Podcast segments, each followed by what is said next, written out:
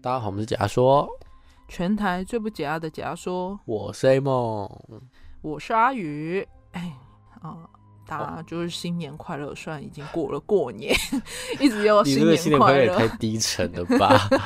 应该是大家新年快乐，虽然已经过了新年。特别讲到新年，就是因为呢，就是最近有看到几个听众有给我们的留言，想说跟大家分享一下。你说你有去翻大家的留言是不是？对啊，就是我们不是有上架嘛，然后大家就是有留言，我就有去稍微就是抓几个我我有看到的，有一个就是在新年篇的一个叫 Dora Light，他留言说：“哎，新年快乐！收听你们节目一个月了，也会把前五十集和第一季刷完，真的很喜欢，一定会继续支持你们。祝 A 梦阿宇赚钱赚到吐。”他那个兔超可爱，就是他是那个兔子的 emoji，我觉得他很有创意。所以不是中文的，哎、欸，兔的新年语真的不容易。嗯，我在那时候在想，因为我们公司要用到兔的新年，我真的想不到。然后就有没有想到大家用的是什么 Happy to you 啊？赚钱赚到兔，然后想说，哦、对对对，哇，很硬的，可爱，很可爱啊！就还是会觉得哇，赚钱赚到兔。我想要，我喜欢，谢谢你，Dora Lai。然后还有另外一个留言，他是留在路人演员那一篇。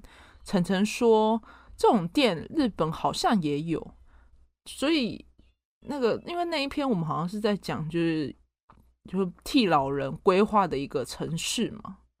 哦，其实社区，其实那时候资料在做的时候，其实有各国都在效仿那个国家，对，所以日本应该是后面也有。类似的地方出现了，嗯，那不错诶，就是跟大家分享一下，其实日本的话也有。好，再来是另外一个，我们还有一集是在亲身经，等一下我那个是打什么？鬼，你说鬼故事亲身经历那一集吗？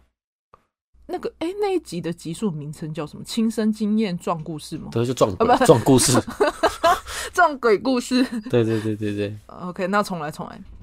这样要重来哦，因为我想把它完整一点吼。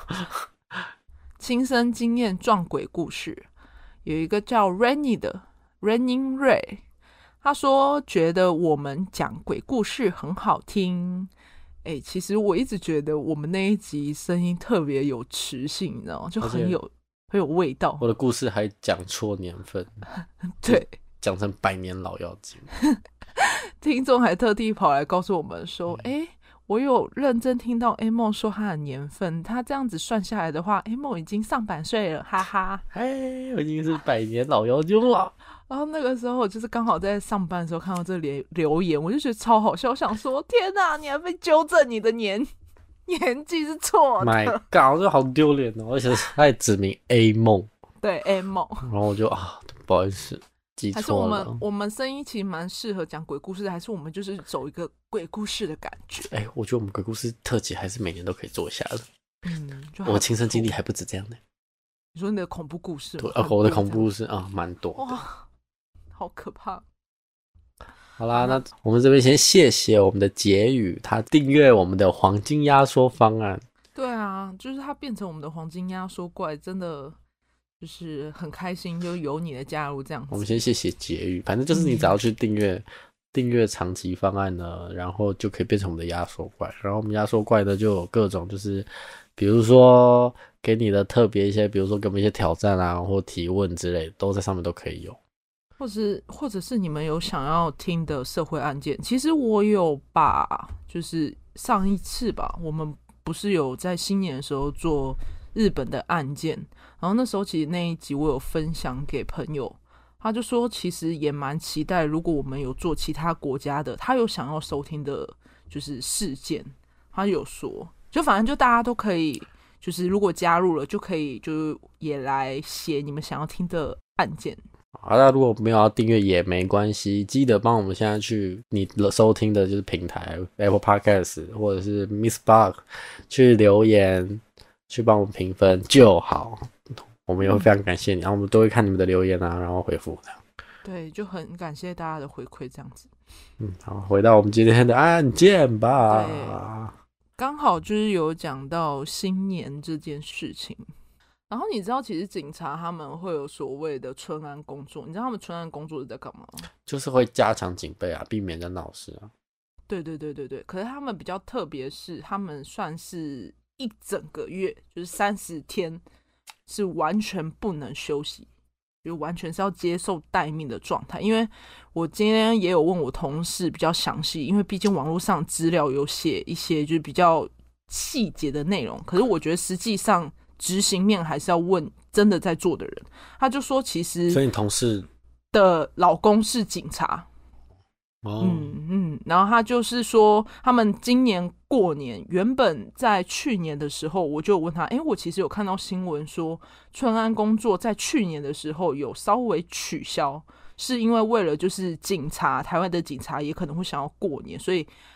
还是有加强，就是所谓的重要节日的安全工作，但是就是不会是叫做春安工作，就是叫做加强重要节日的安安全维护工作。难怪没那么严，因为我前几年只要到了过年前那一个月，到处都警察，然后抓很凶，就是你随便一个违规都抓。可是这两年还好。哦、呃，可是今年有回来春安工作，可是不会叫春安，就叫做加强重要节日的安全维护工作。就是他们为什么会在过年就是抓那么凶，是因为他们要所谓的绩效。嗯，他们就人家常讲的，过年前警察都会特别抓特别勤。嗯，而且我同事说，因为她老公是主管级的，所以他们那一天在台中，就算过年过到一半，他们只要就是局里有事情，他们还是要马上回来这样子。啊，先谢谢这些辛苦的警察大人们，真的很辛苦。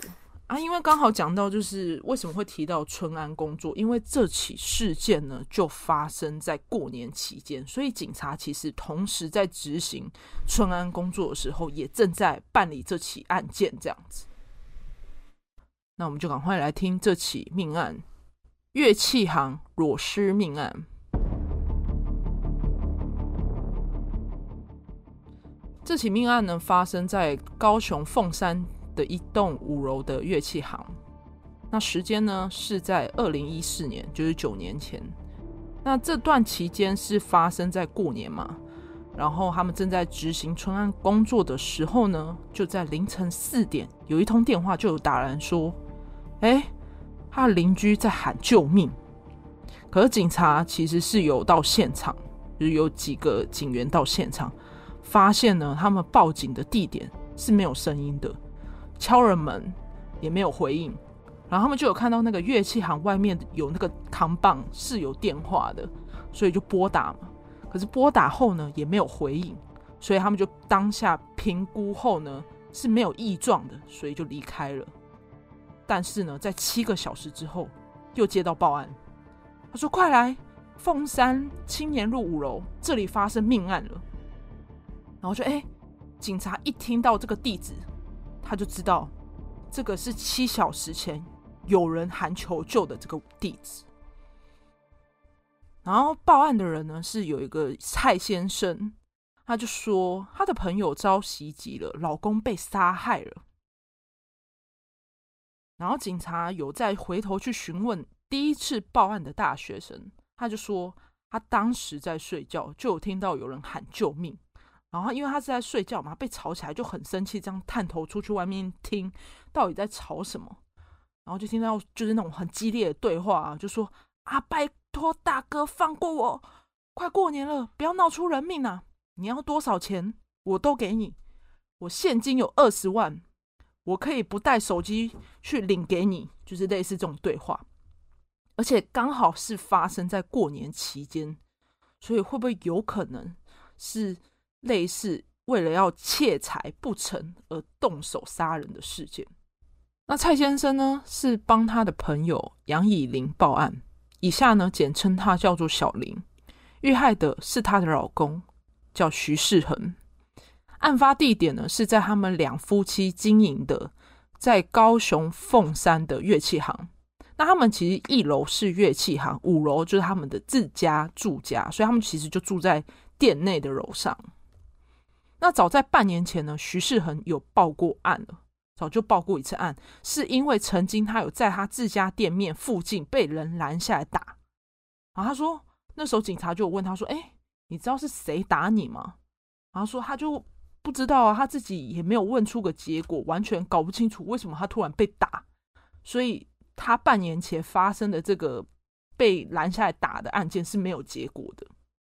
那我们先回到案发现场，这个徐世恒呢，他被发现的时候，其实是在他家的厕所，他的状态是全身赤裸，在浴缸内呈现坐着的姿势，他的头发为湿。他的双脚其实有穿着袜子，可是他只剩下右脚，全身呢是大量流血，头部双眼是打到无法睁开，然后鼻子其实是有稍微渗血的那种痕迹。最严重的是他的耳左耳是几乎要断，就是打到那种撕裂到，就是你看到他耳朵是有一点快要掉下来的样子。哦，然后他头部伤也是非常严重。他嘴巴呢还被塞着他自己的红色内裤，他整个状态就是很残忍，而且他整个这样子研判下来哦，他不是一刀毙命，是被凌虐致死。然后老婆呢，小林她就是有提供他的说辞，因为当时呢，他其实也在住家里面，也蛮可怜，就是过了年应该要开开心心，反而是徐世恒他的亲友没办法好好过年。就留了老婆小林一个人嘛。小林是音乐老师，那他长相秀气，然后人也是蛮有气质的。他自己呢是在外面也有开补习班，然后基本上也有在教课这样子。唯一呢，小林在第一时间是看过犯人的样貌，因为当时他有接触过他。他说呢，凶手是染了红色的头发，那他是一个长发的人，他就是及就长度到肩膀。凶手的身高大约一百八十公分左右，他的人非常壮硕，戴着口罩。当时呢，犯人冲上来的时候，他正在睡觉。他就有说，其实他们两夫妻都有吃安眠药睡觉的习惯，加上呢，其实他们当天有喝一点小酒，弹一些乐器，才累了才睡觉的这样子。所以，其实凶手第一时间进来的时候，他还在睡觉，是听到老公被凌虐的惨叫声才惊醒。所以他们又吃安眠药又喝酒，对，那真的是睡蛮沉的。嗯，对，就是反正就是她因为就是有摄，就是有吃安眠药，跟她老公都有吃，所以就当时她其实是没有发现犯人已经进来房间了。然后她冲过去的时候，其实发现犯人正在跟老公搏斗，她其实有冲上去嘛，要保护老公，就跪着求他说不要杀他，还拜托他说。还就是有讲一个谎，说我的肚子里面有小孩，不要让小孩没有爸爸，就是希望这个犯人能手下留情。可是犯人没有听呢，还命令这个小林去拿胶带给他，因为他是想要把这个徐世恒给捆起来，所以就叫小林去拿胶带给他。然后小林呢，先是一直问说：“你到底是谁？你为什么要杀他？是因为有行车案件纠纷吗？”然后犯人就是说。不要再问，他不知道，我老板叫我来的。小林就说，他就被强迫叫他去一楼拿胶带，所以他就去拿了胶带给他老，就是给犯人，让他帮他老公的手给缠起来。因为一开始凶手想要把两个人都杀死，是徐世恒主动跟小林说：“啊，你听他的，配合他，就是怕小林就是也。”被杀害，所以他才自我牺牲的那种概念，就直接跟小林说没关系，你就听凶手的这种，然后小林就去拿胶带给他，所以徐世恒手上的胶带呢，就是自家所绑上的，然后他被反绑嘛，然后之后就是凶手在行凶完之后，也叫小林就是滚回他的房间。然后他也是反绑，被凶手逼吃下安眠药。醒来之后呢，才发现就是老公已经不在人世了。最后才打给蔡姓朋友，请他来帮忙。然后小林还说，她知道她老公生意上是有财务纠纷，有欠债。那这样子讲话，所以蛮明显，说是徐世恒经营的乐器行生意有纠纷。那这部分就要探讨到徐世恒这个人的他的经营状况。徐世恒呢，其实给周遭人身边印象是英俊潇洒，长得帅，然后又一百八十公分左右。他是个音乐老师，他就是自己经营去乐器行嘛，平常也是在外面有教课，这样就听起来整个就是人生胜利组。他生前呢在军中训练过，平时有健身，加上他是有练跆拳道的。你不觉得这样听起来他整个体格是很好的？是个猛男一枚。对，所以这样子来讲，能制服他的犯人，体格也可能要很好，才能有办法制服他。可他们吃安眠药喝酒的。对对对对对，有有有，你有发现到重点？对，感觉他就是被昏昏沉沉的。对，可是再怎么样，就是他有受过训练的人，就是我觉得第一时间。有可能就是对方应该也是蛮会打，才有办法。应该说对方感觉是知道他平常会有 三没有个喝酒习惯吧？嗯，不然就可能他突然闯入，就是这么巧。对啊，而且怎么会这么厉害？就是 把他一下就是制服这样子。嗯，然后正常来讲，其实他应该可以反击，但是就是他被发现的时候是双手被胶带绑着。然后刚刚其实有提到有一个关键字，说凶手呢提到说他是他老板叫来的，所以有可能真的是财务上的纠纷吗？但是调查了乐器行同行，他们都说没有。然后他说，虽然就是徐世恒平常有贷款周转，但是侦查了他们乐器行的会计也说，哎，他们公司呢都是正常营运，招生都正常，没有财务纠纷。但是有一件事情，会计呢就在案发前几天有收到小林就是的简讯，说，哎，提醒会计说最近有人可能会来讨债，如果你会怕呢，就往楼上躲起来。所以到这边呢，听起来好像真的有可能是财务纠纷，所以调警方就现场调查嘛，就是调查现场的时候发现呢，因为乐器行一楼他们是铁卷门。可是铁卷门的话，正常是要透过遥控器去开关的，但是铁卷门是完全没有破坏的痕迹，这是有人帮他开的。对，然后其实这间乐器行它总共就四个铁门的遥控器，有一个呢是放在办公室里面，然后会计有一个，然后徐世恒有一个，小林有一个，他们就这样四个四个遥控器。所以讲到这边，感觉好像是熟人所为，嗯，或者是有人在里面帮他开门。那查证了一下，出估犯人呢是从凌晨四点进到屋内，这个犯人呢是待到了中午十一点半才离开。其实如果你犯完案啊，你待在现场超过七个小时，非常反常。我们做那么多案件，都马是杀了就赶快跑，因为会留证据啊，你待越久证据越多。对对对，几乎不可能啊！所以这样的情况其实蛮反常的。那那他的老婆是不是怪怪的？有可能。哎呦哎呦！然后警察呢，就是有从监视器画面过滤后，有发现有一名男子拿着音乐盒从这间乐器行走出来之后，到澄清路搭计程车。调阅监视器之后呢，就有发现这个计程车的车牌。就找来这个司机询问呢，他对当天这名凶手有没有印象？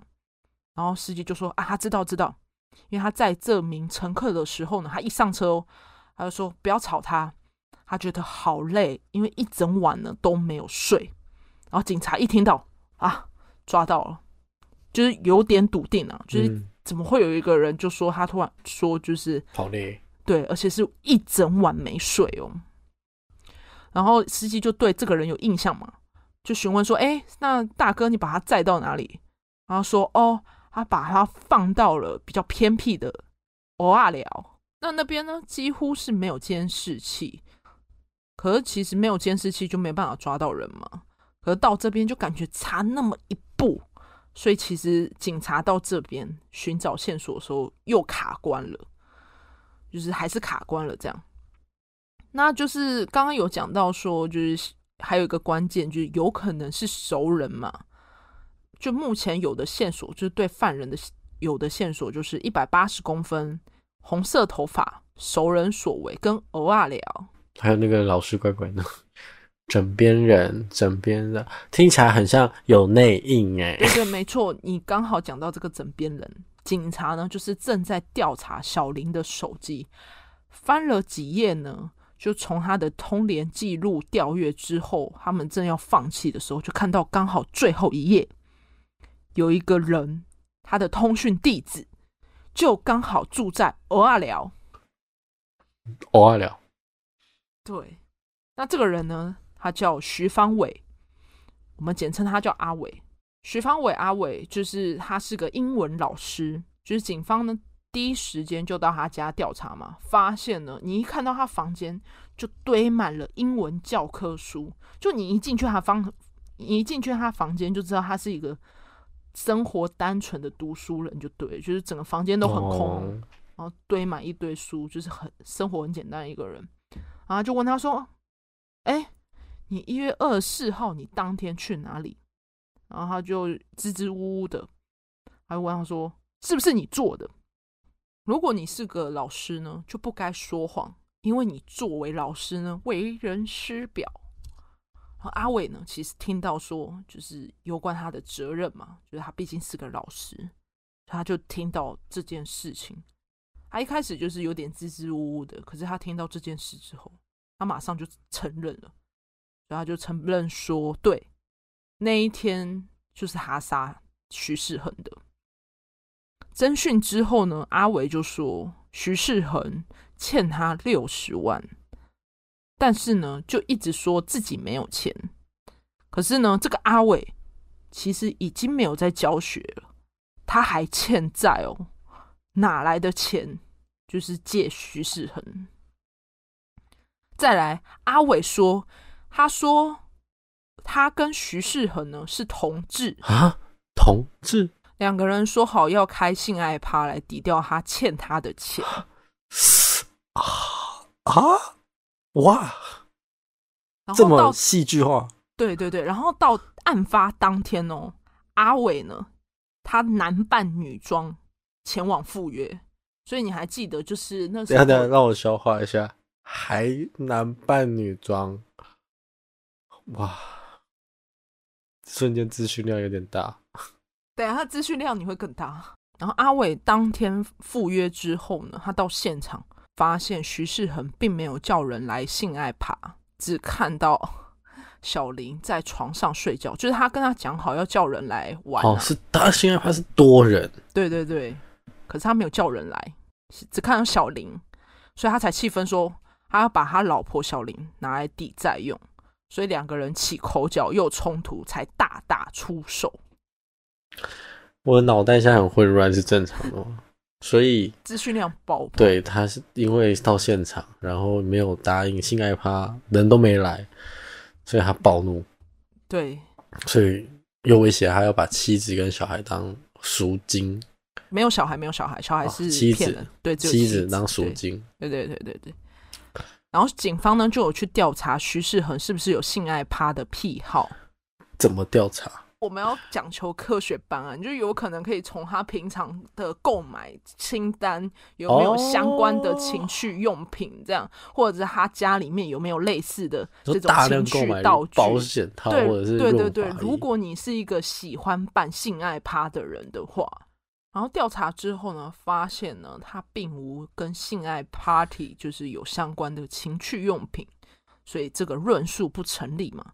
所以就不是性爱 party，阿伟是没有说实话的，我刚刚骗的，根本就没有这回事。对，再来，你刚刚一直怀疑的他的枕边人小林杨怡玲呢，他也没有说实话。我们就从他的手机里面调查。你要想哦，其实阿伟的样貌跟小林在最初侦查的那个描述犯人的外观。一百八十公分左右，红色长头发，非常壮硕。就这些条件跟阿伟是完全不一样。就阿伟就是小小只，看起来就是读书人的样子。再来还有一个疑点，就是前面呢，阿伟不是有说徐世恒欠他六十万，小林也说，哎，他在生意上是有债债务纠纷啊。实际上清查完是没有这些事情的。然后有一个最关键的。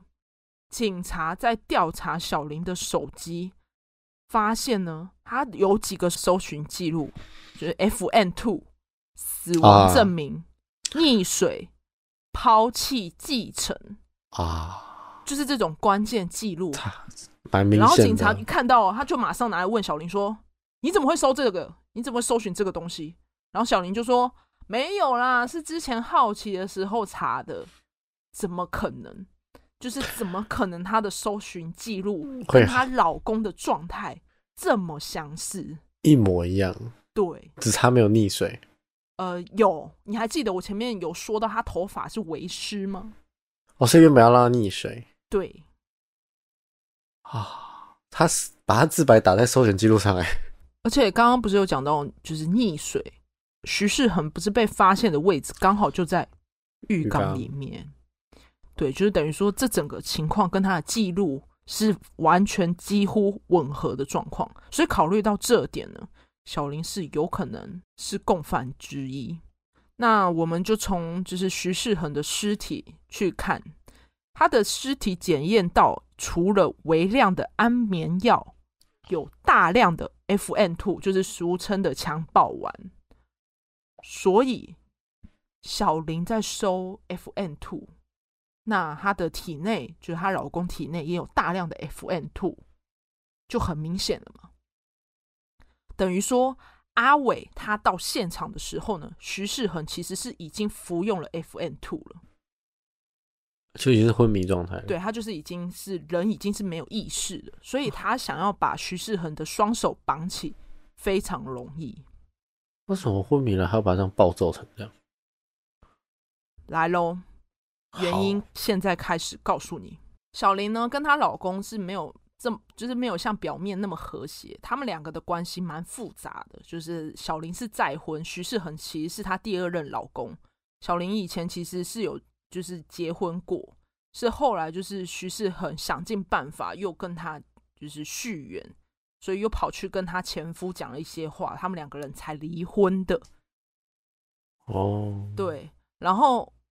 这个徐世恒其实也有跟小小林说，他也有一个女朋友，交往十年了，是小林威胁说他要自杀，所以两个人才在二零一二年结婚，然后他们一起经营乐器行。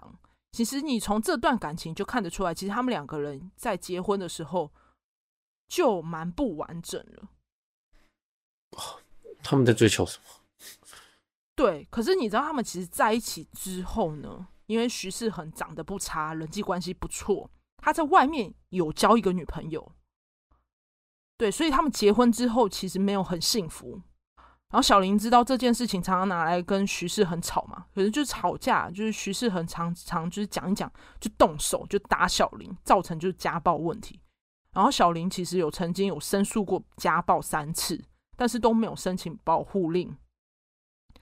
然后阿伟其实看不下去，就是这个感情状态嘛。虽然前面他就是编了一个说他们两个其实是同志情谊嘛，可是之后确认说徐世恒并不是同性恋，啊，阿伟其实也不是，因为他就讲了说他其实承认他很喜欢小林，而且喜欢很久了，然后就这样讲讲就哭出来，然后说他真的很不忍心看着小林这样子被家暴。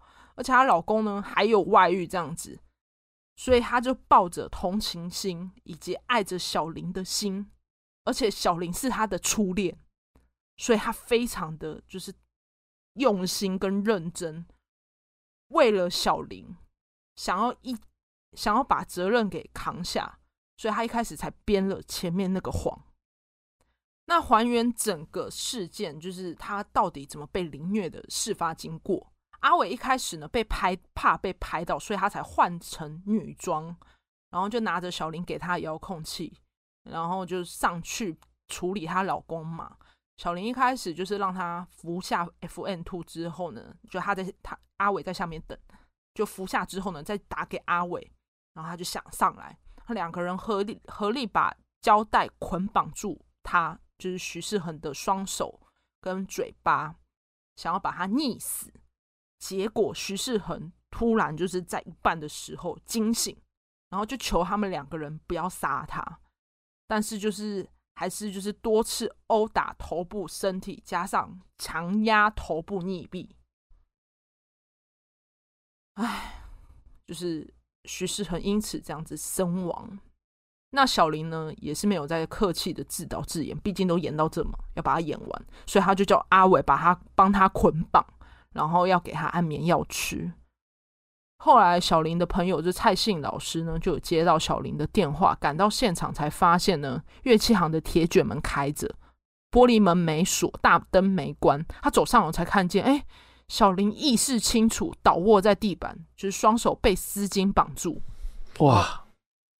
演整套的呢？对啊，一定要演到底啊！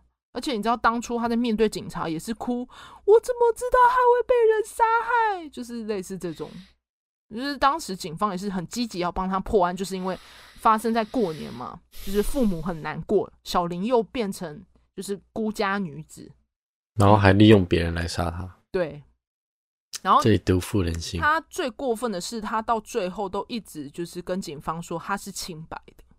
他没有做任何事情，因为是别人的手，不是吗？他不肯承认啊，可是他有啊，他是帮凶啊，他是共犯，嗯、对。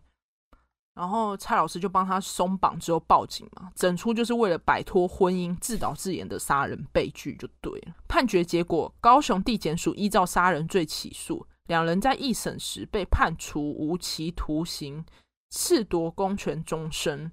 高雄分院审理呢，两个人虽然。编造故事诋毁死者，但是因为小林呢，是因为婚姻不不和谐，徐方伟就是阿伟是为了袒护女友而行凶，仍有教化可能，维持原判。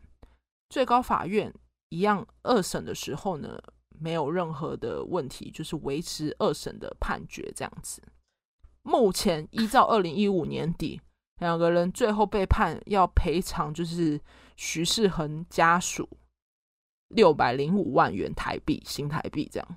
然后这起案件的整个过程呢，就到这里。好啦，那这起命案呢，今天就分享到这里。记得呢，要到我们 Apple Podcast 帮我们就是评论，或者是帮我们评分。那我想跟大家就是聊一下，就是因为我们不是每一周都会。就是一样会上架嘛，然后我现在就每周六呢，在 IG 上面我也会开始就是去回顾我们当诶算是去年了，就有点像是回顾特辑，就是把它变成一篇文章，每一周六我都会固定把它发上去，就有点像是就是新听众，就是重新了解我们，诶，我们以前就是在今年诶，在在去年的时候，我们做了什么节，就做了什么故事或做了什么节目的内容。就是有点像是大家可以回头去听，鼓励大家回头去听。所以听众记得订阅我们 IG 去看这些我们历届回顾的懒人包。对对对，就是故事这样。对啊，懒人包有兴趣再来听。好，那今天就到这里。我是阿鱼，我是梦，下集见，拜拜，拜拜。